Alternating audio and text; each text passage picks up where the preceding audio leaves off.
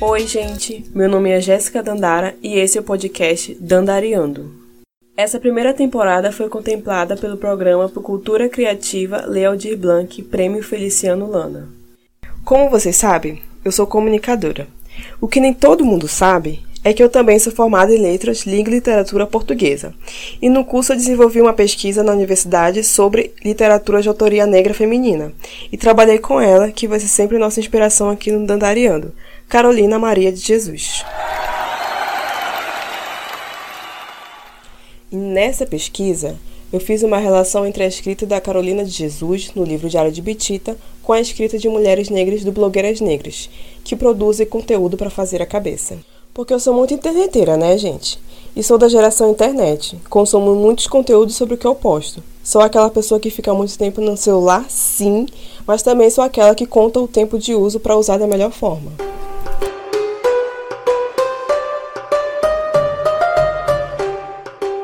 Então, no início da pandemia, eu criei uma série de lives para falar de temas que são coletivos, mas que eu também gosto de falar. Tipo, uma parte da minha família é carioca, e eu tive muito contato com funk carioca. É um tipo de funk que eu gosto muito, que me remete a muitos sentimentos. Ouvir Furacão 2000 é uma parada meio nostálgica para mim. Não sei dançar todos os passinhos do funk atual, não sei todos aqueles quadrados, mas sei todos os passinhos do Furacão 2000 e nosso convidado da semana me remete muito a essa lembrança. O nosso primeiro convidado do podcast Dandariano é o Dariel, criador da página Funkeiros Cuts. Essa página particularmente me chamou muita atenção, porque ele faz uma relação do funk com a literatura, e faz isso em formato de memes, bem geração internet mesmo. É uma foto com aqueles óculos de besouro de funkeiro, a pessoa lendo o livro, e ele fala do livro de uma forma bem resumida nas legendas, numa frase curta com gírias, Aí eu vejo que tem uma mistura da linguagem carioca, mais do funk paulista e um pouquinho de amazonês, porque ele é aqui de Manaus. E é sobre isso que a gente vai falar essa semana: funk, linguagem e literatura. Oi, Dairel! Primeiramente, muito obrigada por aceitar o convite. E aí, como tu tá? Conta pra gente. Ô, boa, salve, salve, Jéssica. Eu, eu que agradeço por estar aqui ser bem recebido aqui nesse projeto incrível aqui em Manaus, né? Principalmente por ser um projeto aqui em Manaus. Eu, eu, minha página é muito famosa no Rio de Janeiro, em São Paulo, Bahia e, e participar de um projeto aqui em Manaus, na região norte, é uma, é uma, uma satisfação incrível. Então, durante essa pandemia a gente ficou sabendo de muitas aglomerações, né? E bailes funk que vieram acontecendo aqui no Brasil. O que tu acha, Dairel? Pode ou não pode ter baile funk? Essa, essa questão sobre baile funk na pandemia é, o que, é uma das perguntas que mais, o pessoal mais tem me perguntado aí nesses tempos, o que que eu acho. E, e obviamente que, que eu não concordo, né, por todos os os problemas com a saúde que pode ter por conta do Covid, aglomeração, fazendo em época de pandemia, né, dá mais, a mídia sai, sai matando. E, e a pandemia aí mostrou, mostrou, mostrou para a sociedade vários, vários defeitos, né, da, dela mesma, da sociedade, principalmente aí com a, com a classe mais pobre. A gente viu aqui em Manaus o problema com falta de oxigênio, a crise né, no, sistema de saúde manauara, a violência policial aí durante as noites, que sempre teve, essas coisas sempre tiveram, né? A pandemia só escancarou isso. E a gente sabe muito bem como a polícia age, né? E bater na galera no baile, mesmo que esteja na pandemia, é errado. Não se corrige um erro com violência estatal. A repressão da polícia já era um problema antes e continua sendo hoje. Pegou mais ainda para o nosso lado. A gente não pode esquecer disso, né, Dairel? Eu acho que, que você falou muito bem, né? A polícia tá agindo agora como ela já agia, né? Eu me lembro muito bem de um caso aqui em Manaus, de, um, de uns meninos que, que pularam para brincar de bola numa quadra de noite, né? E, e rodou um vídeo deles apanhando, deles apanhando da, da polícia. A polícia bateu na mão deles com um, um, um pedaço de madeira. E eu vi todo o pessoal dizendo merece e tal, não pode sair, mas eu falei, isso aí já é uma prática que já acontecia há muito tempo, tá ligado? É, eu, eu, eu me vi naquele moleque porque eu sou um dos moleques que sai pra brincar, jogar no bola, né? Logicamente antes da pandemia. E, e a pandemia só só mostrou que já estava aí, né? Principalmente aqui em Manaus, né? O descaso com a saúde, como a gente viu ficando sem oxigênio aqui em Manaus, a violência policial aí aumentando, etc, etc. A pandemia só veio para mostrar aí o que já estava acontecendo aqui em Manaus, a violência da polícia, a má infraestrutura na saúde, entre outras coisas. Tipo, é, é, é como se a polícia tivesse o aval aí do Estado para bater, coisa que ela sempre teve, né? Só que agora com um motivo por trás, né? Uma pandemia. A, a gente se lembra muito bem no, no Rio, o, aqueles jovens que morreram por causa de uma invasão lá no, no, no, nos bailes, né? A gente foi pisoteado, a gente morreu com tiro, etc. Então eu vejo a polícia bater no, no baile aí por conta da pandemia não me surpreende, né? Já é uma coisa que já vem acontecendo há muito tempo. Os baile funk já são repreendidos aí há muito tempo. A, a, não tenho surpresa nenhuma aí por conta da pandemia. E ainda tem o lance das prisões dos funkeiros, né? Que foram presos aí em meio a outras aglomerações de, de pessoas da elite, né? De cantores também da elite, que não foram presos, né? É, teve até o Belo, que foi preso aí. E aí tem a ver com o que tu falou em relação a o funk ser de periferia, né? O, o samba também, o pagode, né? É, vertente do samba, também tem histórico de criminalização. É, por ser de periferia, a gente sabe que a periferia tem cor, né? Por outro lado, a gente está levando o funk para o campo afetivo. Há quem diga que ele é só putaria, o que não tem o menor problema, inclusive adoro. Mas quem conhecia a referência do Furacão 2000 vai lembrar do MC Claudinho Bochecha e os Funk Melody, porque funk também é afeto, funkeiro também tem família. Mas de novo, o governo querendo controlar nossos corpos e sexualidade, criando campanhas a favor da abstinência sexual, culpando o funk pela gravidez na adolescência, quando a gente sabe muito bem que o funk está aí justamente ajudando a gente a lidar com a nossa sexualidade, né? E para ti, como foi conhecer o funk e o que ele mudou na tua vida? Cara, o funk, o funk sempre teve presente na minha vida, acho que desde sempre, né? Não me lembro da primeira música que eu ouvi, não me lembro quando eu comecei a escutar.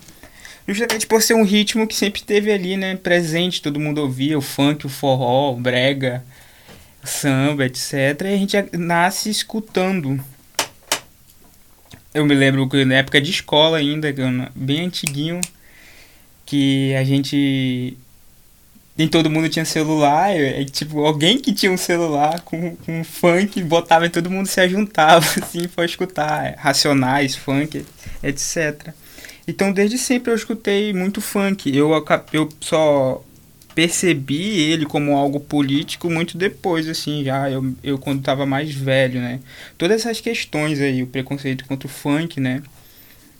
O, preco, a culpar ele por ser machista e tal, etc, etc. Eu vi isso muito depois, quando eu me vi discriminado por gostar do funk.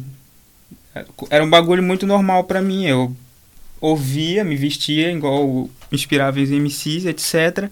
Aí eu comecei a ver que eu era eu era eu era julgado por gostar dessas coisas, né? De gostar do funk em si, tipo coisa que eu nunca acontecia na minha bolha ali, na minha área, porque todo mundo ouvia. E quando eu comecei a frequentar outros cantos, centro, universidade e tal, eu acabei sendo levando esse choque aí, saindo da minha bolha e vi que que o funk era muito discriminado. Acho que foi por isso que eu preferi focar no, na minha página para ser funkeiros cult, né? Porque eu vi que era o ritmo que era mais massacrado assim pela, pela sociedade brasileira. É o ritmo que a gente mais escuta no Brasil e é o ritmo que é mais massacrado, justamente por ser de raízes aí negras, né, raízes da favela, da raiz da periferia. E eu queria focar nisso com a página de tipo eu trabalhei numa universidade, né? Eu era o meu faz tudo de uma universidade, aí eu via esses olhares, tipo, era, eu era estranhado só por ir pra biblioteca pegar um livro. Eu sempre conto isso. Que eu. Que eu o pessoal achava estranho eu subir pra pegar um livro na biblioteca, né? Tipo, quem é aquele molequezinho ali? Aquele molequezinho indo, indo pra. pegando livro e tal, etc. Aí então eu quis focar nisso, né? A, a Funkeiros, eu, eu não tinha uma intenção de de, de levantar essa bandeira toda, não achei que ia ser tão grande assim. Mas eu queria mais comunicar isso, né? Que tipo, sim, tipo, eu gosto de literatura, eu gosto de funk, né? Não tem problema nenhum eu gostar dessas duas coisas. A intenção foi mais essa, né? A, a minha a minha felicidade foi saber que mais gente, né, todo mundo que, é, que curte funk também gostava, se identificou com a, com a página, né? Justamente porque essa parada besta, quebrou essa parada besta de achar que funkeiro é mal educado, funkeiro é não entende literatura, funkeiro não, não pensa em ter entrado numa universidade e tal. E é isso, mano, o funk tá aí desde sempre, antes de eu ter nascido, vai continuar depois que ele partir, etc, etc, mano o funk é, é, é muito forte. Hoje eu, hoje eu vejo, tendo contato com muitas histórias aí pelo Brasil, graças à página, eu vejo a força aí da cultura de periferia. E fico imensamente feliz de estar tá fazendo parte dela aí, somando um pouquinho. Pois é, e a gente que é mulher tem muito tabu com a nossa sexualidade e com a nossa genitália, né? E aí o funk vem aí falando tudo escancarado, falando de buceta, falando de sexo, falando de dar. E aí a gente tem um processo aí de libertação pelo funk, né? Pra mim foi muito positivo nesse sentido também. Todo mundo que tá ouvindo esse cast, corre lá no Instagram e segue a Funkeiro Cuts do Dairel. Tem muito conteúdo de qualidade para quem quer conhecer mais o funk literatura, para quem quer se conectar com outros funkeiros e fazer disso uma cultura. Porque é isso, né, gente? Funk é cultura. Fala aí, Darel, por que é importante para ti estar tá produzindo essa página hoje e como tu percebe que a tua mensagem está chegando para os teus seguidores? Eu acho que, que é a mesma resposta para as duas perguntas que eu tenho, né? Que tipo, eu sempre fui um moleque que, que gostou de interação, de conversar e tal, de, de saber de histórias. Né? Por isso que eu me interessei em, em, literatura. A página me deu, como eu disse, já me deu uma oportunidade de conhecer muita gente aí pelo Brasil. Vários artistas que eu admirava, vários, vários cantores, cantoras que eu admirava aí, pessoas com várias histórias. Eu consegui ter o contato aí com com a minha página e, e também com vários anônimos aí pelo Brasil. Eu acho que é isso que me mantém continuando aí também, porque eu recebo muita mensagem de, de várias pessoas, vários moleques falando que começaram a ler o livro e tal, por causa da minha página e tal. E tipo, isso me anima bastante, né? Isso é o que que me deixa mais feliz nesse trabalho todo. Pessoal agradecendo, professores vindo falar que, ó, oh, tô usando teus memes lá na minhas aulas e tal é, sempre me dizem, né, que eu não sei o impacto, eu não tenho noção ainda do impacto da minha página e eu tenho certeza que não, né? O que chega para mim é muito pouco ainda. Do, mas só esse pouquinho já me alegra bastante, me faz querer continuar com a página, né? Que é essas mensagens que chegam, esse carinho do pessoal pela página, o pessoal se sentiu abraçado e o pessoal me abraça de volta. É um carinho assim recíproco e, e, e é o que alimenta a página, essa, essa igualdade, o pessoal se identificar, o pessoal agradecer, o pessoal ver que, tipo, tem várias pessoas, várias, várias minas, vários manos lá na página que se vestem igual eles, que falam igual eles e estão consumindo cultura, né? Aí a pessoa fala, a pessoa acaba se interessando também, né? É o incentivo também e eu também me senti muito incentivado aí a, a, a entrar numa faculdade de jornalismo por conta da página também, por conhecer várias pessoas. Eu diria que a página me ajuda mais do que eu tenho ajudado outros moleques. Eu acho que isso é muito, muito satisfatório, assim, esse, esse trabalho aí, esse trampo com a página. Então esse foi o primeiro episódio do podcast Dandariando. Quero agradecer mais uma vez a presença do Dairel por ter compartilhado com a gente esse momento de falar sobre funk, sobre literatura. Quero agradecer muito quem está ouvindo a gente, quem tirou um tempo para nos escutar e para ouvir tudo o que temos para dizer, porque esse é o sentido.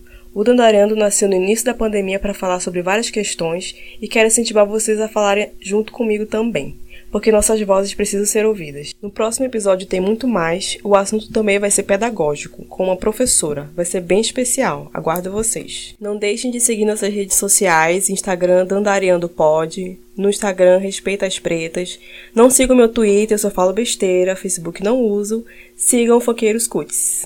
Nos curtam, compartilhem, comentem. Funk também é família. Tenho que abrir espaço para agradecer a equipe do Andariando. Agradecimento à Rádio Comunitária, Voz das Comunidades, na pessoa do Jean Carlos, que é o nosso editor de som e áudio, a Maria do Rio, nossa roteirista, ao design Paulo Maciel, a nossa jornalista Karine Pantoja e o fotógrafo Ibsen. Vocês são demais.